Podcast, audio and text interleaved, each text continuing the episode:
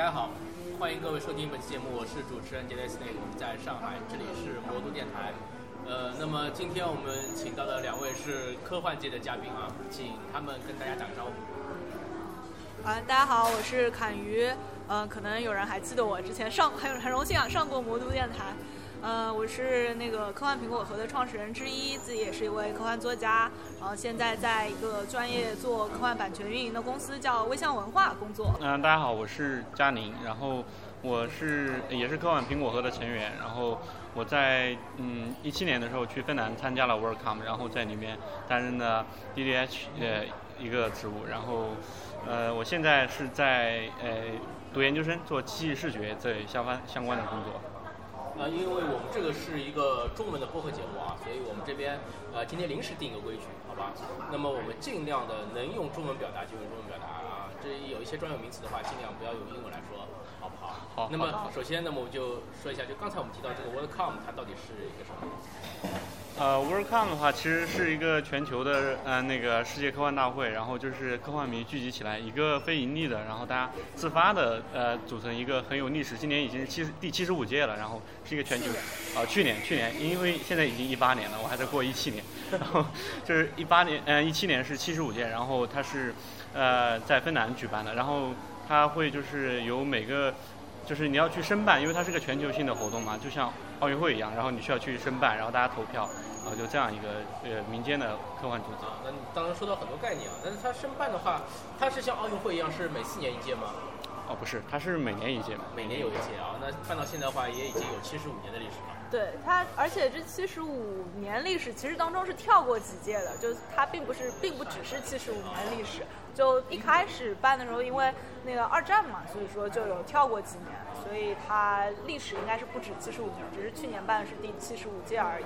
最初是大概三十年代，上世纪三十年代的时候，在美国，呃，有这样一群科幻迷，他们就觉得，哎，我们想要聚起来搞这样一个科幻大会，那就有了这样。他当时他们也是借了一个东风，当时有个叫世界博览会在纽约那边，然后他们就办了第一届世界科幻大会，然后后来就延续下来了，就轮流去各种不同的地方办，然后后来就渐渐发展成了大家需要来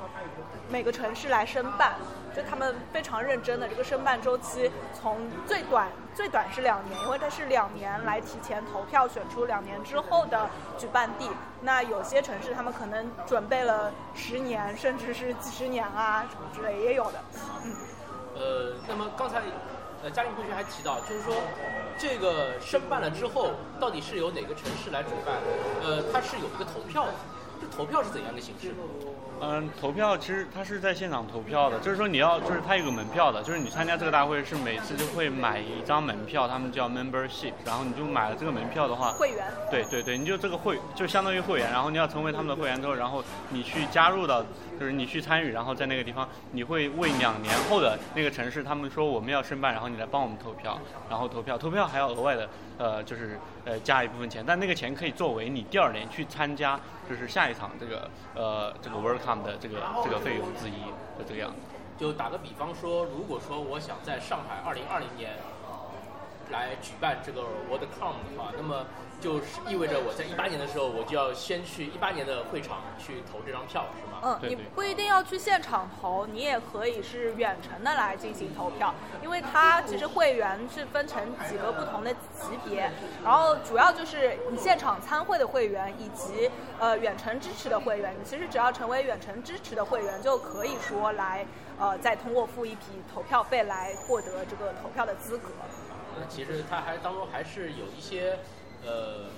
门槛在的，是吧？因为毕竟不像是一些网络上的投票是只要你鼠标在不停不停不停的狂点就是的它还是需要你呃进行付费啊，对吧？进行验证之类的一些是一些一些形式。但是就是值得提的一点，就是这个资格的话，你并不是说我花钱只是为了给给这样一个呃投呃就是选址来投票，就是世界科幻大会两年之后在哪里来投票。其实呢，你只要获得了会员资格，你就可以给雨果奖来进行提名投票。因为大家可能没有听说过世界科幻大会，但大家应该知道《三体》啊、《北京折叠》啊都拿过的雨果奖。然后这个雨果奖呢，其实就是在每年世界科幻大会上面来颁发的。那投票人的话，也就是当年的世界科幻大会的所有的会员。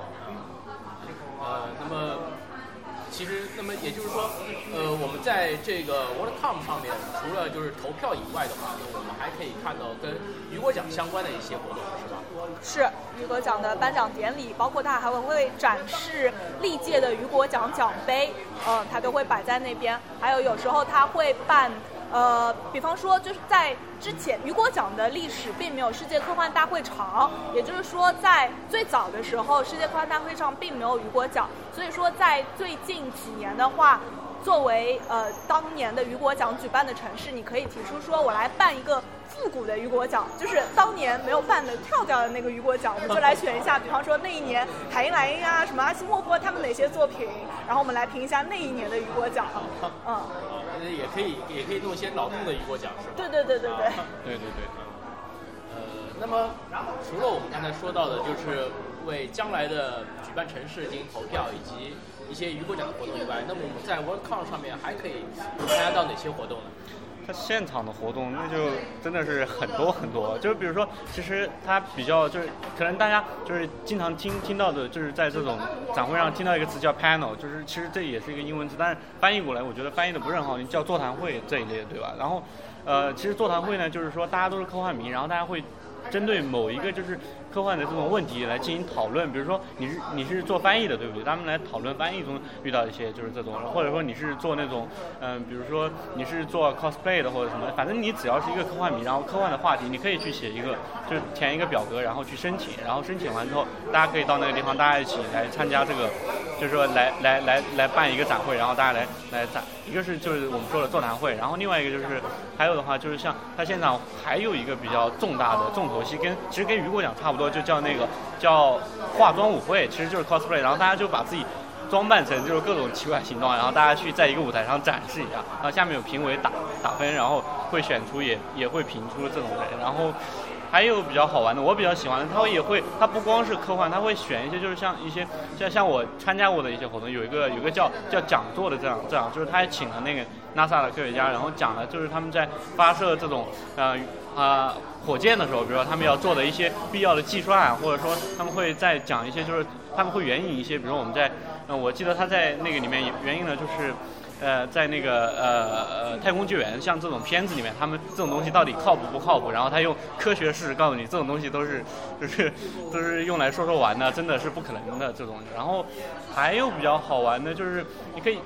见到各种名人签名呀，我就拿到了马丁的签名，然后你在就在地方可以。见到各种名人，当然还有我觉得很有意义的是，我记得当时我去参加拿签名的时候，马丁是我拍了拍了快一个小时，但是我排那个队觉得排的很值，就因为大家都是爱好者，然后而且是来自不同的文化，大家都可以在一起就是呃一起聊啊，然后就其实你觉得一个小时很快就过，还可以交到很多朋友，我觉得这个上面大大部分很多好玩的，就是我现在想到有这些，不知道凯宇有没有补充的？对对对，其实除了嘉玲刚刚说的那些之外呢，呃，在世界科幻大会上还有那种市集，呃，那个市集上呃分为两部分，一部分的话是各种。呃，参展的展商他们去卖东西，无论是个人你自己做一些手工的小饰品也好，还是说书商去卖他们出版的书，这些都有。另外一部分的话是那些呃各地的粉丝组织，或者未来的其他的要举办科幻大会的那些主主办方会来摆摊儿，告诉大家说，哎，我们马上要办这些活动了，那我们在我们的城市有这些组织啊活动啊，你可以来参加。所以说，你可以去逛这些展会，呃，然后去市集里边看。另外就是还有它有艺术展览，就不光是，呃，科科幻、奇幻的这些艺术家有画呀，也包括有首饰啊，甚至那些呃雕塑作品有时候也有，还有手工作品等等。就是你在那个艺术展览上，你可以去欣欣赏这些艺术作品。呃，除此之外的话，还有派对。呃，其实刚刚嘉玲也说过，她拿到了马丁的签名，但是我并不羡慕，因为我去参加了马丁组织的机会，我还跟他握了手了呢。我也本来要去的。对他本来要去，但是他后来自己没有去，就是是这个样子的。马丁呢，他每年会在那个娱呃，就是世界科幻大会上办一个派对，叫做雨果雨果奖失败落选者。派对，也就是说，他其实本来是办给那些被雨果奖提名但是没有拿给雨果奖的人。但事实上呢，无论你赢了没有赢，都会去。然后包括这个大会的很多工作人员也会去，然后他会办一个请大家免费吃喝的这样的派对。然后今年的话，大刘也去了，大刘在那边喝酒的时候特别开心，他说：“哎呀，这个马丁那么有钱，这个酒多喝一点啊，不喝白不喝。”大家都知道刘慈欣非常喜欢喝酒，但是后来我事实上问了一下，我发现这个钱并不光是马丁出的，马丁好像出一个小头，大头呢是第二年的世界科幻大会来出的。已经成为一个传统了，因为这个派对，其实这个派对会聚集，就是主要那些没有得奖，然后去羞辱那些 得奖的人，然后这是一个就是他们继承的一个就是传统，所以就每年就会去办这种。对对对对对，得奖的人进去，大家还会就是大家看过那个《冰与火之歌》吧？就是对他们叫 shame shame，就是说羞耻。呃，然后然后除此之外，刚刚其实嘉玲讲的那些座谈啊、讲座啊，这些都归到一个大类叫 program，我也不知道要中文要怎么来翻。然后这个就是那些各种各样的项目吧，我们就暂且把它称为。某一种程序，就是对，然后其实这里边还包括有其他的形式，呃，和作家面对面的进行交流，还有作家的朗读，还有包括那个呃采访、访谈什么的，就是这种在。就你可以把它放到一个时间段里边，然后就这一个小时里边就做这样一件事情。对对，其实你去参加，就像去今年的那个，就是去年的 WorldCon 是，就是参体验还是挺好的。就是我因为我是在里面那个部门里面，然后跟他们我们在部门内部讨论过，就是每他们有一个有个地方叫做就是反馈处，就是现场会设很多点，就是大家来参与这个的时候，大家会说，呃，我呃我来我来呃我来向你反馈，我参加这次呃的体验，然后我们在会上总结出来是我们整个在整个五天的。就是会开，就是会长开完了之后，我们收到的投诉不超过十条，就说我们的体验是很好的，因为我们不光是有呃现场很多志愿者，我们在线上也做了很多努力。比如说我们去参加，你你你，如果你有很多的日程要去安排，你自己安排不方便，我们甚至已经帮你做了 app，你就就是就是那种程序，你在手机上智能手机上你可以安排这个点我去参加这个会，那个点我去参加那个会，就你直接可以在你手机上看到，然后告诉你在哪个位置，然后你去参加，其实体验是真的是很不错的一个体验。除除此之外，其实还有一个就是就是。刚凯云说到，就是那个马丁的那个派对，其实还有好多好多有趣的派对，就是像像他们，就那个雷神，然后他们他们他们他们也有就是那个派对，然后还有呃对，还有就是你如果要申办的话，你你你有这种就是叫叫申办的派对，就是让人家来了解你，然后为你投票嘛，就你也可以开这种派对，就派对也是他的一个相当于比较比较重要的活动。是，刚刚嘉玲其实说到用户体验这方面嘛，就呃我们真的可以看到国外的。这些幻迷在办会的时候，他会考虑到各个层面的参与者的需求，他会很去考虑说，比方说，呃，给儿童的一些可以参与的环节，就爸爸妈妈带着自己的小朋友一起来玩，就从小就带入科幻圈嘛。对对对。那小朋友就给他们安排一些呃专门儿童的、专门针对儿童的游戏啊，或者座谈啊等等。然后他还有今年最小的是三岁。我觉得肯定不止吧，可能就就是就是他是有正式的买门票的，作为一个就是参与起来最小三岁。然后其实还有像那些呃，比方说大家那些老弱病残孕吧，就这么说，除了还有还有行动行动不便的。我们有一次开会专门讨论了一个问题，因为是一个多元文化的地方，就是我们为那种中性人专门准备了厕所。为了这个问题，我们讨论了将近一个小时，在哪个地方准备，怎么能够让大家平等的受到待遇。就是它是一个真的很很考虑所有人来参加这个。会的一种一种会，对对，确实比较比较先进。对对，就是可能会比较包容这些多元的文化。本来我觉得科幻也是一种，就是就是包圆所有的想法想法啊，想所有的资源，只要你觉得合理，然后你觉得就是可以就是表达出来的各种诉求，然后他他都会考虑的。是的。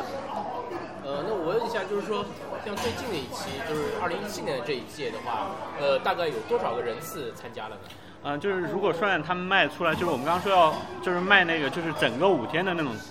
全程的门票，大概有七千多个。但是它有那种就是每天的那种日票，就是他们就是每天都有票的那种。然后那种就是加起来，就是整个进出人口加起来大概有两三万人左右。那其实规模也是不小了，尤其是在那个是什么国家？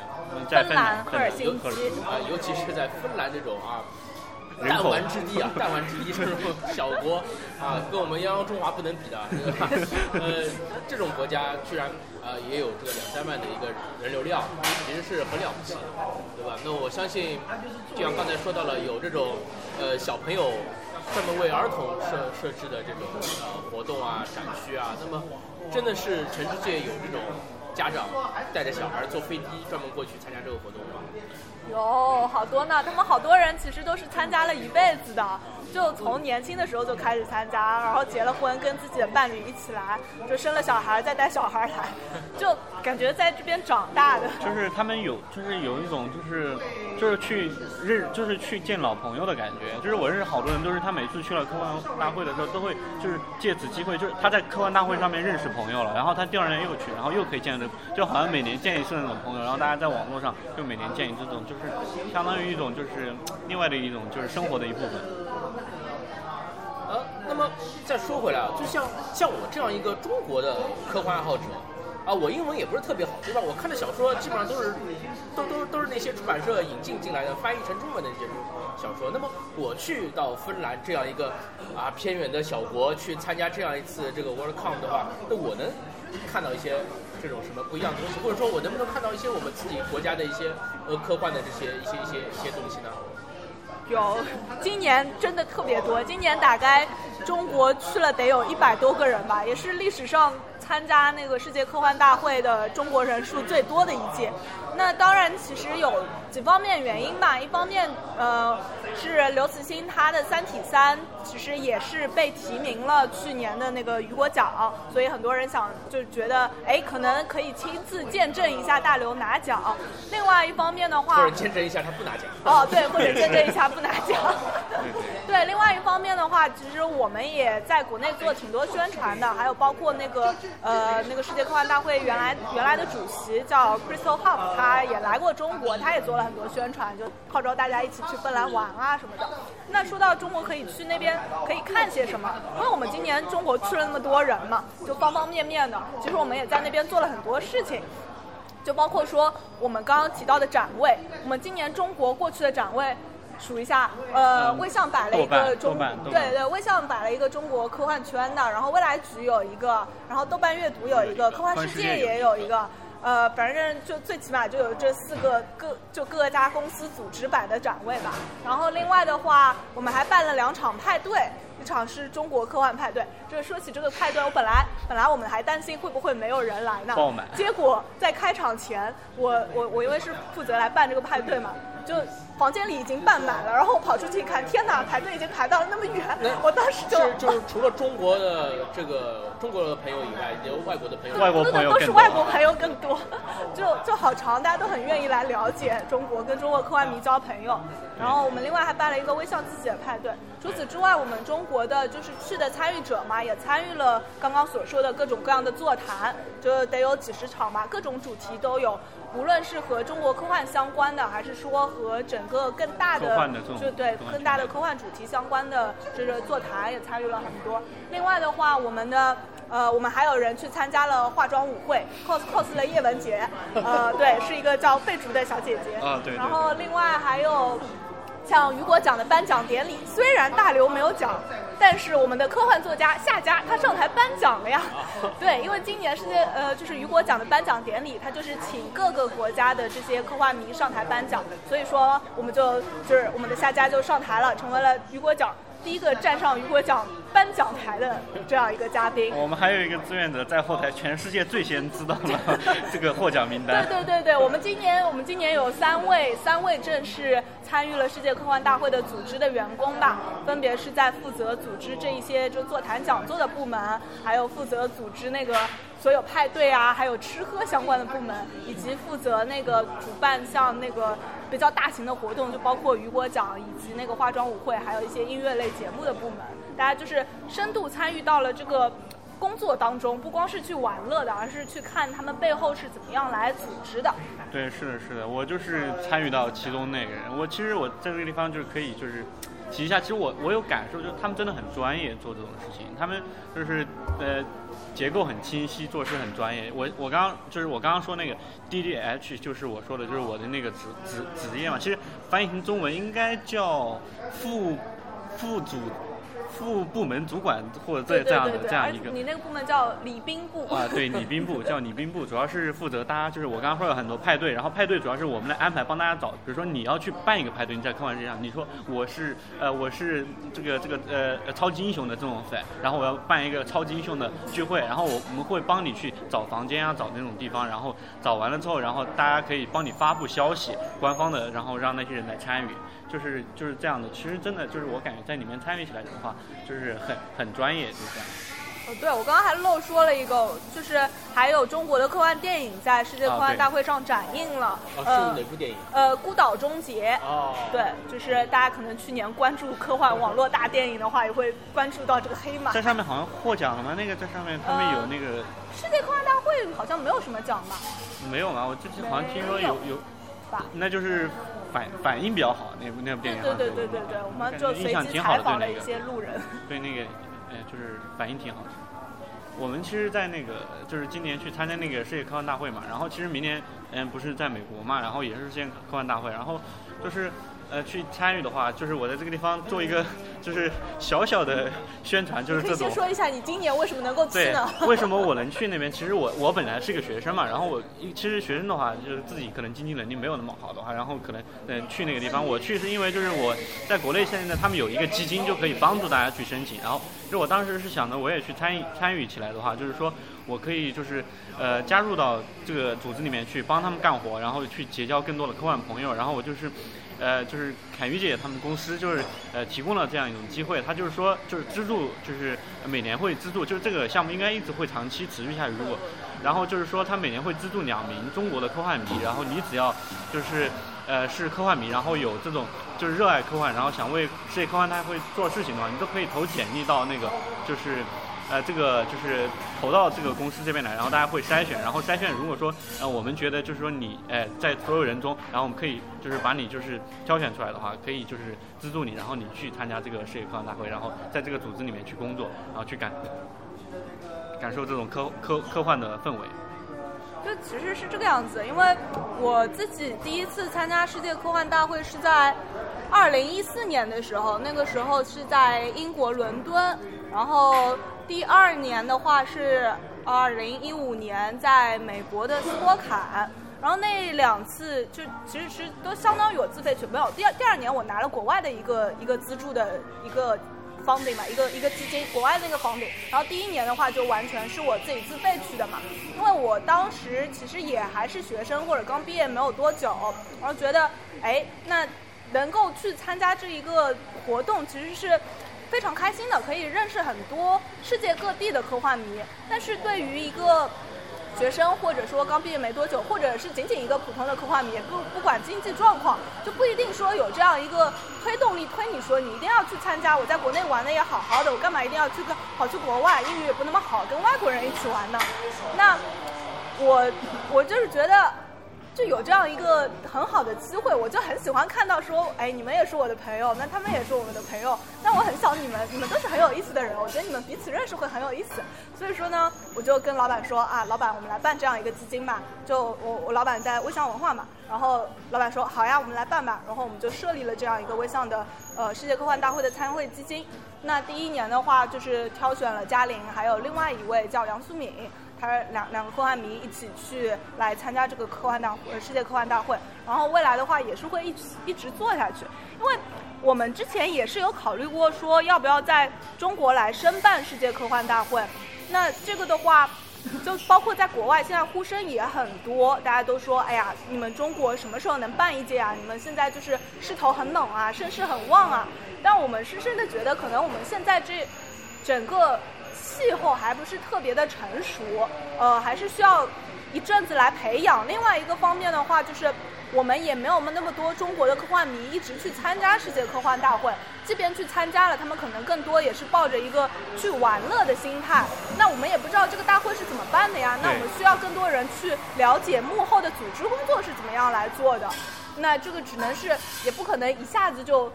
就要求说大家，哎呀。你你闲的没事儿干，你自己去做个志愿者吧。那所以说，所以要去学习。就给这样一笔钱的话，就可以让大家说，我想要去参加，但是没有钱，但是我又愿意出这么样一点力，那我就可以去参加。所以说，我们就设了这样一个资金。对对对，我我我其实我可以就是向大家保证，在里面工作其实真的没有什么压力，就是其实大家都是很好的。就是我那个部门主管，呃，他就是就是如果说他他他其实是个很好的，他希望我们中国能够办世界科幻大会，他想来中国玩，但是没来。然后他就就是在整个过程中就会告诉我，就是说他其实我我只是部门的副主管，然后他把整个就是科幻，就是因为其实他们是一个比较扁平化的结构，就是大家人都可以知道所有的秘密，就没有什么什么没有什么秘密。然后他就他没事儿，他还带我，他说你去这个部门看看这个部门在干嘛，然后去看那个部门，那个部门是干什么。他带我有一天带我就是，而且还认识了好多人，他介绍好多人给我认识，然后就说嗯这个人你可以认识一下，然后你们中国呃办科幻大会什么什么，然后就是反正其实大家在里面工作的话，他其实。就是可能有时候有可能大家会比较就是呃比较害怕有害怕这种心理，就是其实就是你大胆的，就是你你就是比如说申请你你不知道申请了之后会发生什么，你不知道在呃芬兰或者是在美国你会遇见什么，反正总总归是会有好多好多有趣的事情，就是总会有就是。呃，特别有趣。一方面是你自己玩的很开心，真的在会上面玩的很开心。就是你总归是找到，比如说你喜欢桌游，你可以去哎玩桌游。如果说比如说你喜欢就是那种就呃这种科学啊或者什么的，专门讲这种科学的，然后你可以去找到科学。如果说你比较喜欢，嗯，就是这种就是呃玩 cosplay 啊或者什么的，反正就总归是只要你是个科幻迷，我觉得上面总归是会找到你喜欢的东西的，而且还有你的朋友肯定会在上面嗯找到。然后至至于语言的问题，我觉得只要大家就是。嗯，就是反正就是感觉英语就是基本上日常沟通能能行就可以。其实它上面就是我在比如说我我每次开会的时候，其实那个里面有法国人，有有好多芬兰人，然后还有好多就是美国人，他们就是各种地方的口音夹夹杂起来，但是只要能沟通就行。其实真的真的就是这语言不是最大的问题，我觉得。对，因为嗯，其实包括世界科幻大会也好，还有其他的一些科幻大会也好。他们完全都是由科幻迷自己志务、志愿、志愿来运营的，就从上到下，从最高的主席到可能最基层的一个呃志愿者，你只是两个小时去帮下忙、站一下、看一下什么的，他们完全都是说自己来投入时间和呃精力来做这样一件事情的。那当然说，你去担任一个主席这样的职位，你会需要投入大量的时间和精力。你可能之前准备的这几年，你基本上没有业余生活了，别想，你觉都不要睡了。但是，但是他们就会觉得，这是一件很有意义。对，是一件很有意义的事情。我觉得他们可能一方面也是真的很真心热爱科幻这个圈子，另外一方面的话，也是做成这样一件事情，对他们本身来说也是会有一种成就感。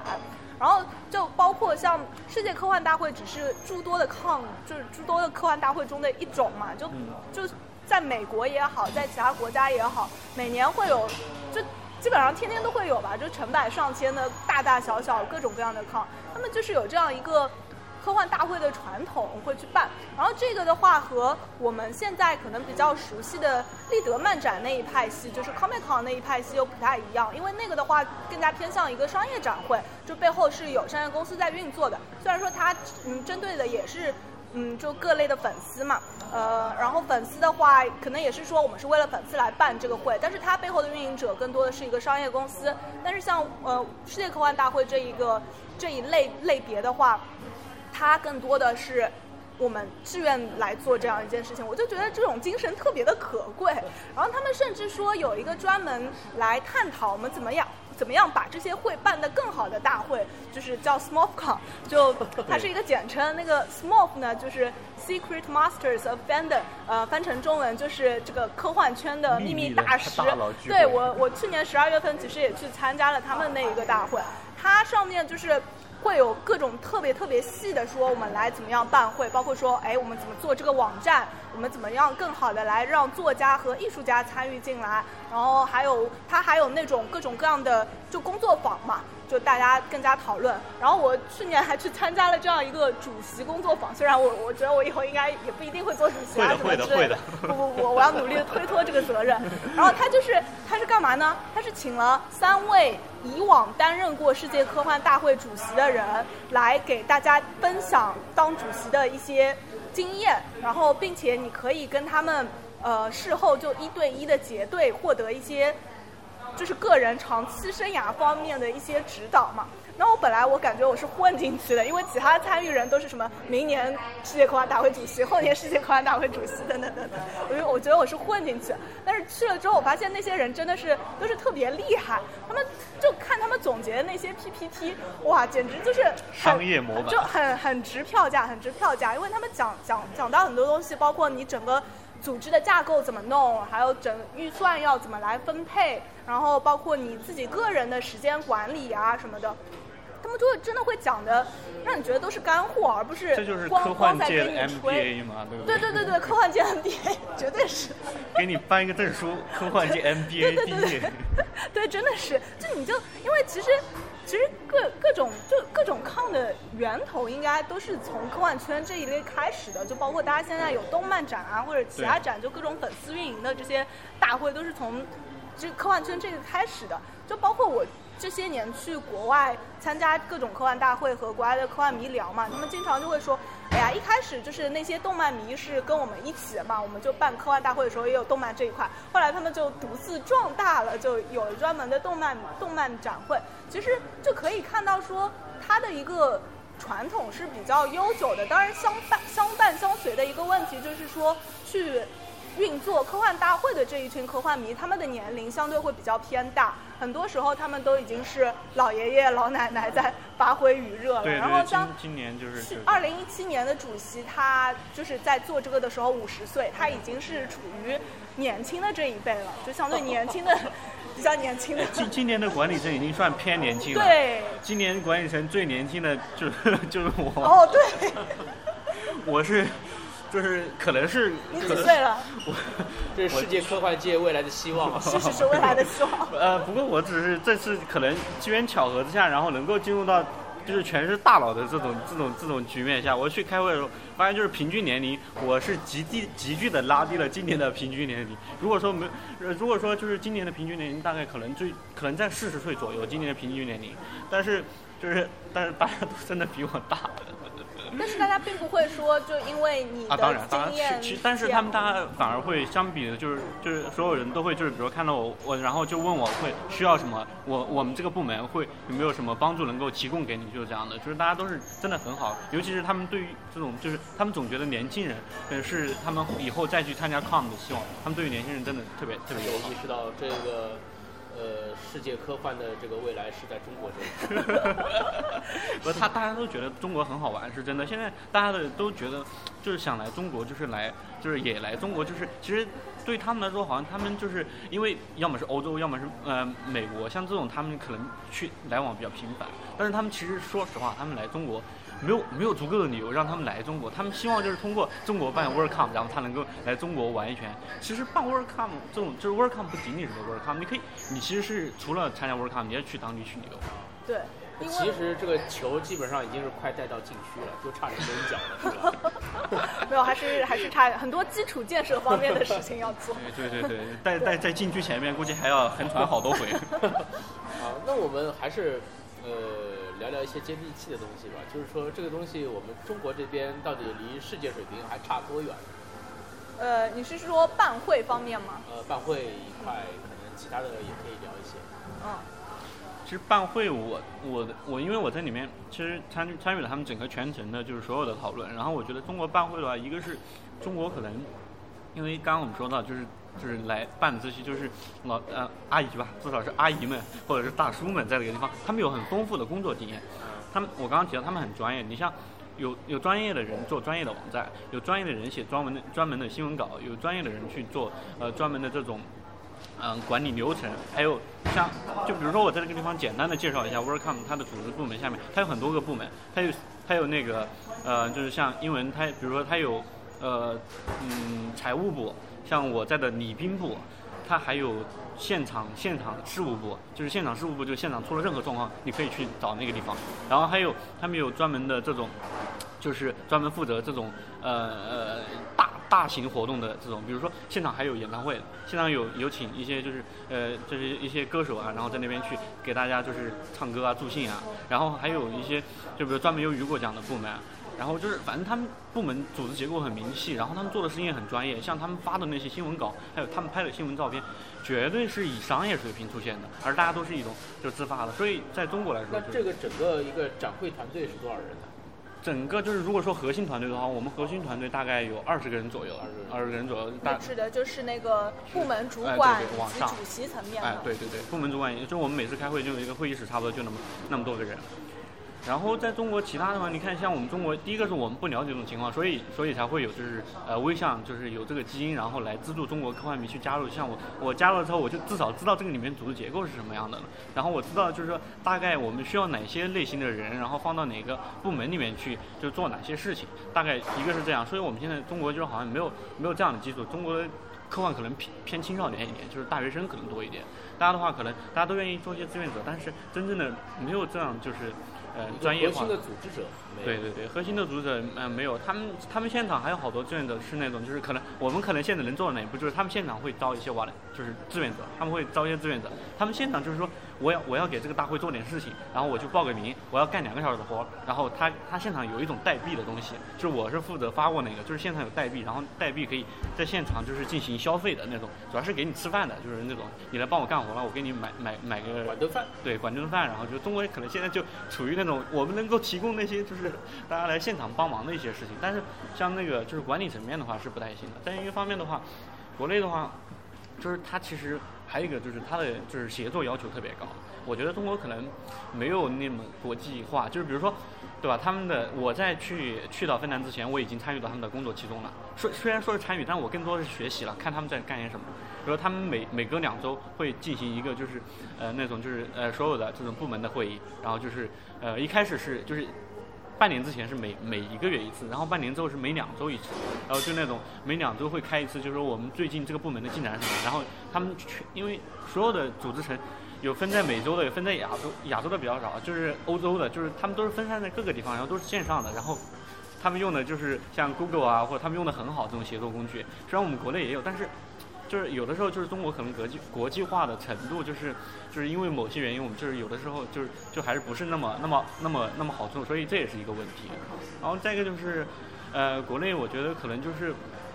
嗯，因为之前没有这种经验，他们。比如说芬兰的话，他们其实他们他们在在欧洲的框架下面嘛，他们还是有那种嗯，就是那种嗯那个欧洲的那个抗，就是有这种这种类似的这种这种抗在里面。然后，所以他们办起来可能还还是要有这种经验。所以国内的话还差一些更多的这种经验啊，或者这种东西。我觉得从就是申办层面上有这些这些个这些个就是问题存在吧。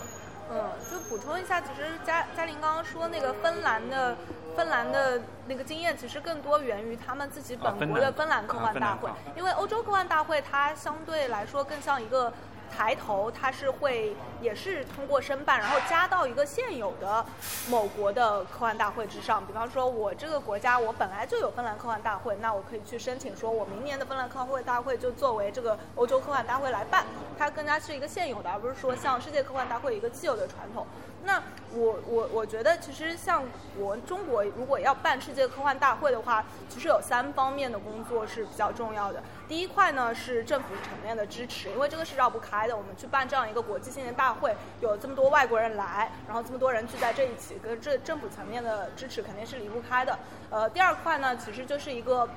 国际方面的支持，因为我们要去赢得这个。呃，举办的权是需要赢得大家的投票。那投票的这些人呢，其实大部分每年投票的还是会一直去参加的嘛。那这些国际上的支持也是离不开的。那另外一块国际上的支持呢，就是说，呃，每年的世界科幻大会的，虽然说我今年是在某一个国家某一个城市办。但是在其中帮忙的人是来自世界各地的，你刚刚也有说到，就大家开会，那其实会有这样一群人，他们每年或者说呃每隔两年、每隔几年，他们都会参与到这个大会当中，然后他们的对这个大会的组织工作当中有一块是他们特别熟的。那，呃，所以说，就比方说我们在中国办的话，我们肯定也是需要那些人支持，他们愿意说在中国来办这个大会的时候，他来，比方说我来负责专门这一块那个呃雨果奖投票的事情啊，我专专门来负责那一块事情啊，他们要愿意来帮你，那这是国际支持这一方面。然后最后一方面的话，其实就是我们国内的这样一个科幻社群的氛围，呃，因为我们。国内的科幻社群其实其实还是有啦，就包括就大家各个高校科幻协会，还有一些呃就是在社会上的一些科幻迷组织，比方说我们苹果核啊，还有很多的就创业公司，其实也在做这些社群方面的努力。那这些社群的话，其实相对别人的这样的几十年的历史来说，相对还是比较短。那我们没有这样一个去举办大型活动的。经验以及基础，那同时呢，我们还没有这样一个说愿意，那就你现场来做志愿者是愿意的，但是就不一定有人愿意说，我持续两年我就就业 业余生活就不要了，我也不去玩耍了，我也不去谈恋爱了，然后我就来做这个事情，对吧？很少有人愿意。而且关键是这需要一个魄力，尤其你要当这个。主席的时候，这个时候你就需要很大的魄力去做这件事。你记得那个 那个主席，他还说了一句话，就是如果说你当了世界科幻大会的主席，那么你就没有妻子了。就就就是这样的。今年世界科幻大会的主席，他是我在那个哦，我我说一下，不不不光是我的好朋友，他是我的教父。我在科幻圈的教父。被领养了。我我被芬兰科幻圈领养了，他是我在芬兰科幻圈的教父。其实我很。就是一三年的时候就认识他了嘛，他和他的妻子两个人都是在芬兰科幻圈里边组织很多活动的，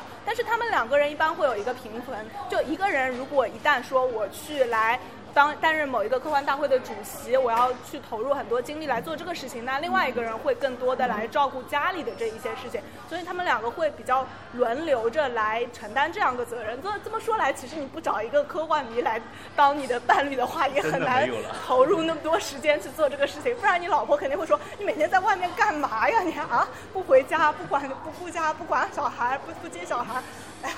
是就是就是这样的，要还是投入比较大的精力，尤其作为就是主席啊或者管理层的，就需要很多的时间在里面。对，但是相对来说，其实你可以获得的。就是不一样的快乐，因为我我其实还跟蛮多人聊过，说你为什么就愿意来做这些事情呢？那其实对每个人来说，就是这种快乐的来源是不一样。对于有些人来说，我就是在可以在这个圈子里边去结识各种各样有意思的人，那我可以为他们服务，这本身就是一种快乐。那对于有些人来说，可能是一种会有成就感啊，就可能会有一种就荣誉嘛，光荣。我担任了主席，那我我以后就。可能简历上也不一定有没有用，但是我做过这个职位了，就是人生成就，呃，get。对对对，会让你是真的会让你就增长自己的自信，就像就是我，比如说我去参加完科幻大会，然后我觉得。好，我这次去参加世界科幻大会，我还做到了副部门这个。对，以后就是主席了，未未来未来。哦，我们先不谈主席这个事情。就我觉得你去完做完这种事情，你会觉得自己真的，一方面你可以学到很多东西。比如说我这次去参加，就不光是他们的工作方式啊，他们的工作流程啊，他们真的就是。就是你可以在里面就学到这种，另外一方面就是会让你觉得哇，我真的是我，我我连这种大型的事情都能够就是处理好，那我其实其他的事情我也可以慢慢处理好，会让你就是觉得自己还是就是让自己挺有自信的，然后重要的还是真的可以认识很多就是好玩的，就是跟你志同道合的朋友在里面，就是他也是做这种事情，然后你会觉得嗯，大家都是一样的人，大家聊的天都是就是就大家有时候一个眼神就知道他要说什么，对，就是这样的感觉，就是。我我其实有时候，比如说我跟我那个就是在那个礼宾部里面有一个有一个朋友，他我们俩在聊天的时候，其实呃他英文不是很好，我英文可能也有点也也不怎么好，然后我们两个人就我们聊，我们不知道怎么我们聊一聊就聊到了一部科幻剧叫萤火虫，然后我们根本我们根本都都我当时当时我在想是不是叫 Firefly，然后我当时我就跟他说了好多太空的事情，然后。然后他说：“对对对，就是那种。”然后他蹦了几个中文字出来，我说：“对，没错，就那个，就是宁静好，是吧？”呃，对对对对对，我跟你讲，那个就是真的很奇妙的一种感觉，你会觉得发现，哇，这个这个这种这种就是明明显我们早就是朋友了，对不对？这种东西就是大家一说就能懂这种事情，真的很很很有很有趣，很有趣。是因为我我其实这两年在国外去。就游历了那么多国家的科幻圈，就有一个感受，就是科幻它作为一种亚文化，其实是可以帮助你跨越国别之间的文化壁垒的。可能不光是科幻了，可能其他的你有共同的喜好，比方说摇滚乐，或者比方说就某一个电影啊什么之类，它其实真的是可以帮你跨越说这个国别之间的文化壁垒，因为你们谈到一个东西，就是真的一个眼神就明白了。对对对，其实这种就是就是这这种文化的魅魅力吧。大概就是有时候其实你可能就是不知道你在说什么，但是我知道你想表达什么，这种这种就真的是，就是你讲的话我可能听不懂，你讲的是其他国家的语言，但反正讲着讲着，对对对，就那个东西，大家就就能够很好达成一致的意见，是这样，这就很确神奇确。实，你刚刚有说到科幻，它本身就是一个包容性很大的，呃，这样一个类型嘛。那你都想，你都可以跟外星人交流，你都可以和不同物种交流了，你这头大家都是地球人，有什么可以不可以交流、不可以交朋友的呢？对啊，就是真的是这种，就是你感觉其实科幻，我觉得科幻就是，就是科幻真的是允许一切存在。你连你你你说我今天过了今天不好，我想回到昨天去改变一下，像这种就是很神奇的东西，你只要就是说你能够想，我记得当时，呃，我有参加一个就是呃就是之前的一个活动，就是在谈谈论我们在写科幻的时候到底要写些什么东西，写就是一种。就是写你你想想到的一种世界，你的世界观，你在这个世界，你反正不管你说什么，你在你这个世界，你给出一个完整的逻辑，你觉得，哎，这个这个世界，呃，就是这个样子的，然后这个这个世界规则是这个样子，大家在里面，然后发生了一些什么故事，科幻圈就是这个样子。它其实对于就是不管是就 LGBT 或者是那种各种各样的就是少数派的群体，他都会就是很包容的，就是这种，因为它本身就是一个亚文化。他如果说再不去包容就是其他的就是这种少数派的文化呢，就觉得这不不合理。本来我就是一个就是呃允许允许所有想象力或者其他的东西存在的东西，我觉得是这个样子。嗯，还有什么要说？还有什么要说的？其实我觉得再聊一下，就是关于世界科幻大会的话，我觉得还有就是，嗯，像朋友这一类的，我其实我我其实挺就是，如果让我就是去呃再总结世界科幻大会，就是呃有一点，就比如说呃见 找到了女朋友，这一点这一点就就对，有对我身边这位同学通过去芬兰找到了女朋友。这也是一个很奇，真的就就我刚刚说的，什么都可能发生，对不对？我我，对吧？去去，我怎么可能我找到女朋友，对不对？这种这种事情就不可预知的，就是科幻的神奇吧，就是什么东西都没有办法预料。然后我去那边，就像我们的听友节目听着听着就吃了一口狗粮。这个不怪我，这不怪我。继续总结你本来要总结的。就是就是呃，跳过刚刚那一段找女朋友的事情没发生，没有。呃，大家不要瞎吃狗粮。然后就是回到我们刚刚说的，就是我我一个见见见见你，其实想了很久很久想见的这种粉丝，所以我我见了马丁，就我真的见马丁，我必须得这样啊，我就是见到马丁第一眼是什么一个状况？我不是去签名台那个地方见他的，是我第一天到了世界科幻大会，然后我找到我部门的主管，然后我主管带着我去领我的工作牌，还有我的呃所有的就是我的就是各种相关能证明我身份的东西。然后走过去的时候，我们部门主管还有另外一个就是跟他玩的好的朋友，然后我们三个人一起走，然后那个大门进来一个一个矮不算高的胖子，然后他们打了个招呼。然后我说，我看这个人好眼熟啊，然后，然后他就问我你认识他？我说，我说看起来好眼熟，好像是我的，呃，我在哪里看过？然后他他他说，他说 It's George，然后就他就说他是他是马丁，他刚还没说完，我我我愣住了，然后再回头看了两眼，我又退回去看了他三秒，然后我跟他 say 了 hello，然后他跟我说你好，然后我跟着他一起，就是我真的我觉得就是。就是在那个地方，就是你的这种，就是你你想见的这种作家，你就真的是你在路上，你随随随便便就能见到像这种，这种你你想见的人。然后就是后来我又去排队，然后拿了签名。除了之外，我还我还见到那个，还有那个太空人，然后就那个那个就是美国不是有个那个哎宇航局，他们有一个上了太空的人也过来在那边，就是也在签名给照片。然后真的就是他们是很好的，就像我们邀请他来我们的派对，然后他也来了。就是大家可以就是在一起，就是呃经常啊，当然还有那个那个那个特特江，我 我也特地磨了好多次。就是第一点就是，就是就是我第一点就是说，就是你可以见到你你你梦寐以求的这种天天想着对吧？想想想想跟马丁对吧打个招呼，你在门口就跟他打个招呼，然后头也不回的就走掉了。然后再一个就是你可以再认识到很多奇奇妙的朋友，像我刚刚说跟我一起聊萤火虫那位朋友，我就我们俩就是开始就天天聊聊这个聊那，反正我就是我们我我因为我工作就是在那个部门，其实他他不是让我全天工作嘛，然后我们两个就他对太空也感很感兴趣，我对太空也很感兴趣，然后我们一起参加了一些就是。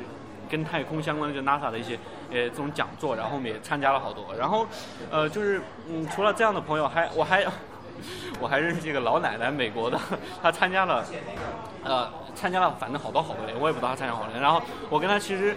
我们刚认识是在那个中国的那个就是那个科幻的那个那个派对上面，然后大家只是在那边闲聊，然后然后他他就他就他就就跟我说他在哪个地方哪个地方做哪些事情，然后他觉得啊、大家他觉得我很有趣，然后大家就一起聊天，然后让我去他就是他在那个化妆舞会的那个部门，然后他是负责帮人化妆的，然后他他就跟我说他负责管那个部门，他说你可以过来跟我交流一下，说不定我可以给你化个妆，但是我终于没有胆子去尝试这种东西。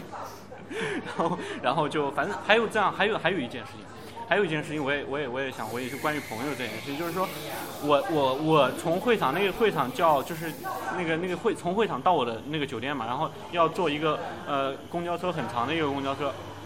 然后我们从那个会场出来，那个会场那因为你知道在。欧洲那种地方对吧？人烟稀少，就是经常到处都是只有车没有人，然后车也很少。然后我们去回去的时候，我们在那个地方等公交车，然后那个公交车是从那个会场一直开到我的酒店的。然后我在那个地方等，其实等公交车的时候，就像国内等公交车，你就自己等好了。然后我们在那个地方，就是刚等了一分钟，然后差不多有四个人在那个地方等那辆公交车，然后我们四个人就开始，因为那个你去参加世科科幻大会，你是有一个就是牌儿，然后下面有很多贴的那种，就是标志你喜欢的那种类别那种，然后那种东西我们一看，哦，那你也是来参加这些科幻大会，然后大家就聊起来了。这这不是重点，聊起来的时候，我发现那个巴士一直是空的，从我们到会场到酒店，然后就我们四个人。就是加上我一共是五个人，然后有有有有两个是美国的一对，就是呃夫妇，然后还有一个是我不知道他们两个具体关系，但是我看着一个年纪比较大，一个年纪比较小，可能是就是那个年纪大的可能有六六七十岁，年纪小的可能三三十岁，可能是是是呃那个呃就是母子的关系，我我不知道他们什么关系，反正我们五个人在上面聊天，啊大家就开始就整个全程我们就一直说哇今年的这个这个怎么怎么样，今年怎么怎么样，然后今年有哪个好玩好玩的，然后今年我们觉得哪个投投了哪个呃我投了哪个投给哪哪部小说，就反正我们一路就是感觉好像就是这一路上就车上也没有上过其他的人，然后我们就整个一路我都不知道那个司机就是包车了是吧？对对对对对，就感觉大家一下就很熟了，然后大家一起后来还约了一起去出去吃饭啊什么的，反正，所以另外一个就是朋友，然后再一个就是氛围，就是现场的氛围真的是，你会觉得就是你其实你随便排个队，你都能找到这种就是聊得很嗨的朋友，就就是其实在在哪个地方，说不定你就是在就是你不管是在排什么签名啊，有时候参加一些就是那种座谈会啊，你你也会排队嘛，然后排队的时候也会遇到这种嗯、就是各种各样的朋友，然后就是这种这这种氛围真的很好，然后就会让你觉得。嗯，我其实我是属于这个科幻的一部科科幻是由我们共同组成的，然后大家都是，都好像就是像中国有句老话说的“四海之内皆兄弟”一样，大家就可以就是很好的在哎这个地方就是呃见到很好的，然后再一个最后最后就是其实就是像其实你你相当于有个机会去就是呃另外一个地方看看，然后去了解，其实我呃这次你。之后我真的特别喜欢芬兰，还有像芬兰这种地方，我觉得真的很好。然后就有这么一个机会去见识各种各样各样的东西。我大概其实总结起来，像 WorldCom 就如果说你是去去参加的话，就这样。然后我给二零二零年那个都柏林，二零一九年，哦，二零一九年是都柏林。然后我觉得还有那个现在新西兰不在申办嘛，我觉得我蛮想去新西兰对，。我们我们可以先捋一下，捋一下。今年呢是在那个美国，在那个湾区的圣何塞。明年呢是在在都柏林，都是八月份。然后二零二零年还没有选出来，现在在申办的就只有都柏林。然后他们的申办城市，呃，就是举办城市，就他们选的城市是在惠灵顿。然后二零二零二零二一年的话，现在是华盛顿啊对又又 DC，是华盛顿又是美国 DC 在申办。对对，呃，然后其实刚刚嘉玲讲的各种各种，我我我我选一个关键词，就是说平等。就在参加世界科幻大会，无论你是作家大大也好，无还是那个就是默默无闻的小粉丝也好，其实你可以看到每个人都是一个处在平等的状态。那作家他也愿意说我我不是一个高高在上的人，我离你们对啊马丁很远的也是自己。掏机对票去的呀他就是自己掏机票，然后我我虽然书写不出来，但是我就是每年要去参加世界科幻大会。对，就就因为他们他们就是从小在这个大会里边长大的嘛。然后其实还有几个就和这个相关的。就是小细节、小故事可以和大家分享嘛。第一个是刚刚你讲公交车，我想起来了，就大家知道芬兰是一个社恐的天堂。其实，在芬兰，大家一般性很少出现在马路上会聊天跟打互相打招呼、聊天。芬兰人就是一定要保持一米以上的距离，不然会感到受侵犯的。那我既然在芬兰的这个去世界科幻大会的路上，因为穿了一件这个 T 恤，就被一个芬兰的姑娘搭讪了。这个我在我之前也去过芬兰两次，然后待了可能也两两个月，从来没有发生过，居然有在就是公交车上有芬兰人跟我搭讪，简直太了不起了。就是因为都大家都是去参加大会的嘛。然后第二个故事是，呃。是我去年去美国参加那个刚刚说的 SmurfCon 嘛，然后就跟一个 SmurfCon 的创始人，呃，一位叫 Ben Yellow 的老先生在聊天，然后他说起世界科幻大会的时候就说，哎呀，我觉得这个大会很棒的，就是我们我们虽然就第一届办会的参会的那些人他们都死掉了，但是我们作为这样一些后辈，他其实也参加了好几十年，他年纪也很大，但是没有参加过最早的三三零年代的那一辈嘛。然后他说：“但是我们，我和我的朋友们见面还是可以聊第一届世界科幻大会最开始的那时候情形是什么样子的，因为资料保存很完整，就大家那个时候的人他们会写下来，或者是做记录啊，你可以找到个对有传承，他们会写下来，他们后面还可以聊，就是在他们出生以前发生的事情。然后第三个小故事的话是，呃，其实是和一位作家有关的，就是叫麦克雷斯尼克，他其实有很多书翻到国内，他是。”二零一一二年，一二年芝加哥世界科幻大会的那个呃 guest of honor 就特邀特邀嘉宾，然后对他也是就世界上拿过短篇科幻小说奖项最多的作家。然后麦克雷斯尼克嘛，我去年去他家里玩，然后我发现他哦，从第一届世界科幻大会到至今。每一届的这个小册子，这个场刊就是写写人那个那个资料的这个册子，他都有。我说你怎么收的那么齐？他说我可以跟别人交换啊，比方说我就把一个我的作品手稿给别人说，你给我换那一年的小册子。他收的特别特别齐。然后他当时是和他妻子一起去参加世界科幻大会，他们两个第一届去的时候还很年轻，就二十岁出头，还是无名小辈，根本不是什么有名的作家。但是说他们两个刚到会场的时候，就有一个人。对他们特别热情，说：“哎，你们第一次来，带你们转转嘛。”然后带他们各种介绍啊，转啊。然后最后在一个派对上，他们才发现带他们转的那个人是一个很有名的作家，虽然那个作家名字我忘记了，就当时可能很有名吧，但现在应该没有麦克雷斯尼克有名。然后他就说：“呃，他那那个人就带他转，然后就包括他这些年来，他和他妻子，他们两个人都去参加世界科幻大会。他妻子一会一直会去参加化妆舞会，麦克有时候也会去参加。然后他一直就是拿各种奖嘛，拿了好多奖。”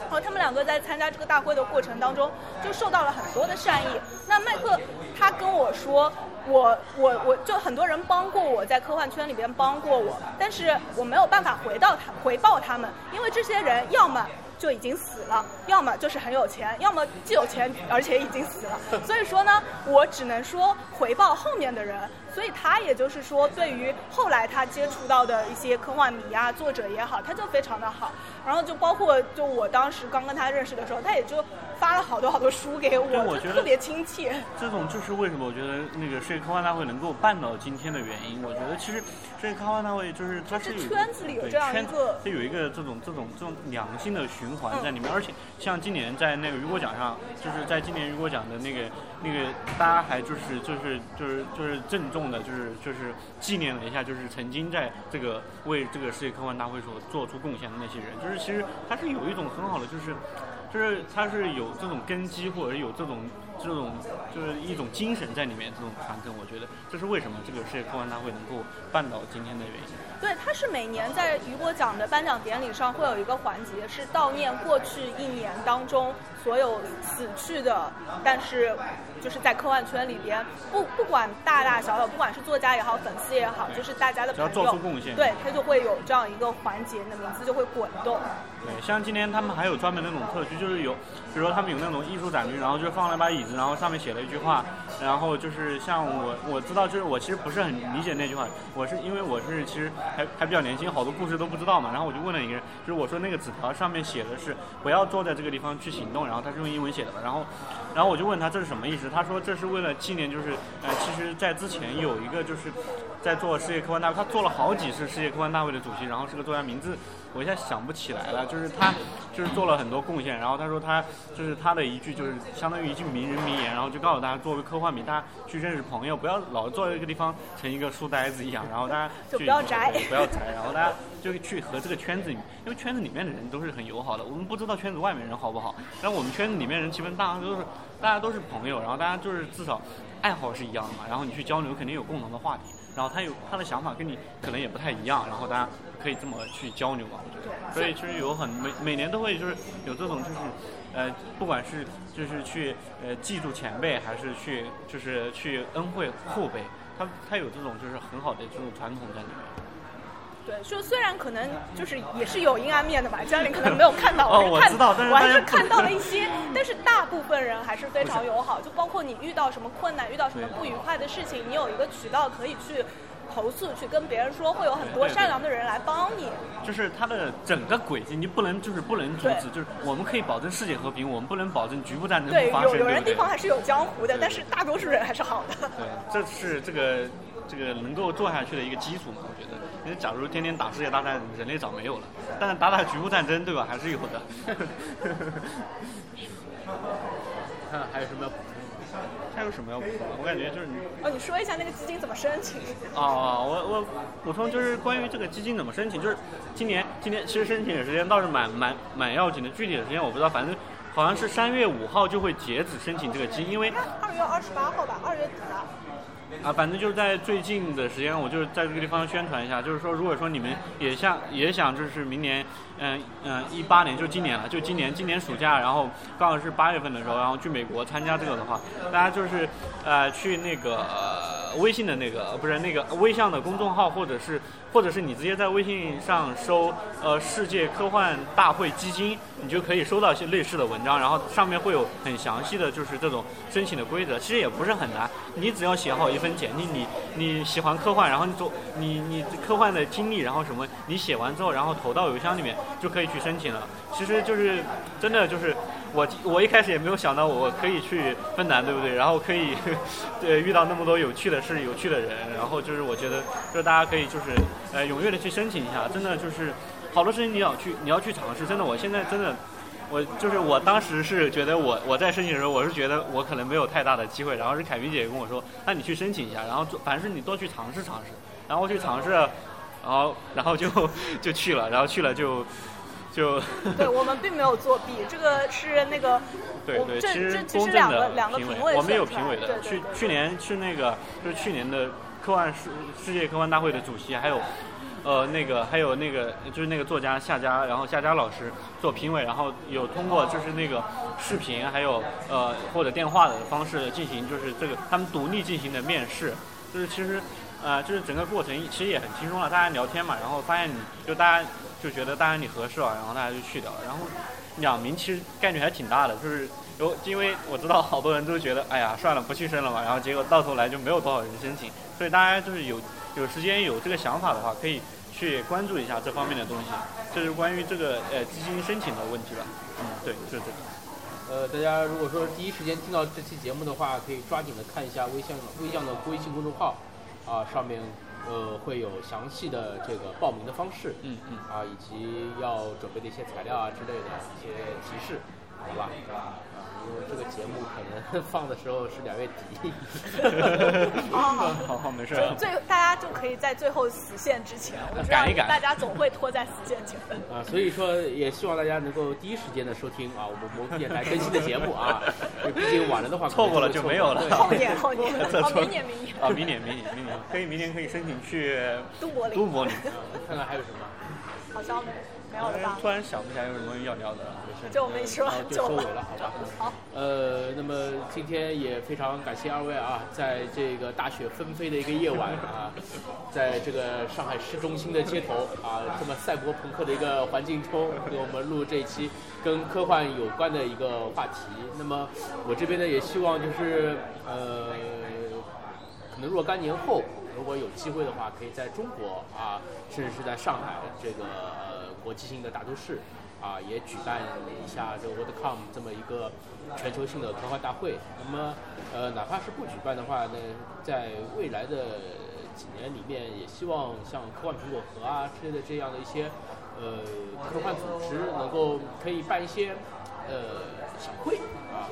类似的小会。你可能活动的形式或者说活动的这些级别没有像 WorldCon 那么大，但是呃，可能呃有部分的一些相似啊，或者说是更趋于本土化的一些操作啊，可能会更加 更加接地气一些。因为你想，毕竟呃 SGCC 跟 SDCC 它的规模啊，在内容上面也是有一定差距的，但它毕竟也是办下来的，虽然人家是更加偏于商业的一些感觉，那我们这边的话，呃，我相信国内的科幻组织，包括像跟我们这种，也是有自己一定的资源以及自己一定的理想，应该也是如果说做的话，我想也可以可能会达到一定的高度，虽然说可能离 Worldcom 这样的级别还有一些距离，对吧？当然了，我也希望能够在不久的将来。不久的将来能够有这样的机会，可以在中国的本土啊来参加一次 WorldCom 这样的一次。那么今天再次感谢二位的参加。好，谢谢大家，谢谢。感谢感谢。好。呃，那也欢迎大家持续的关注我们魔都电台后续的相关节目，以及我们科幻苹果核的今年的各种特色节目，好吧？呃，那今天的节目先到这儿，各位再见。再见。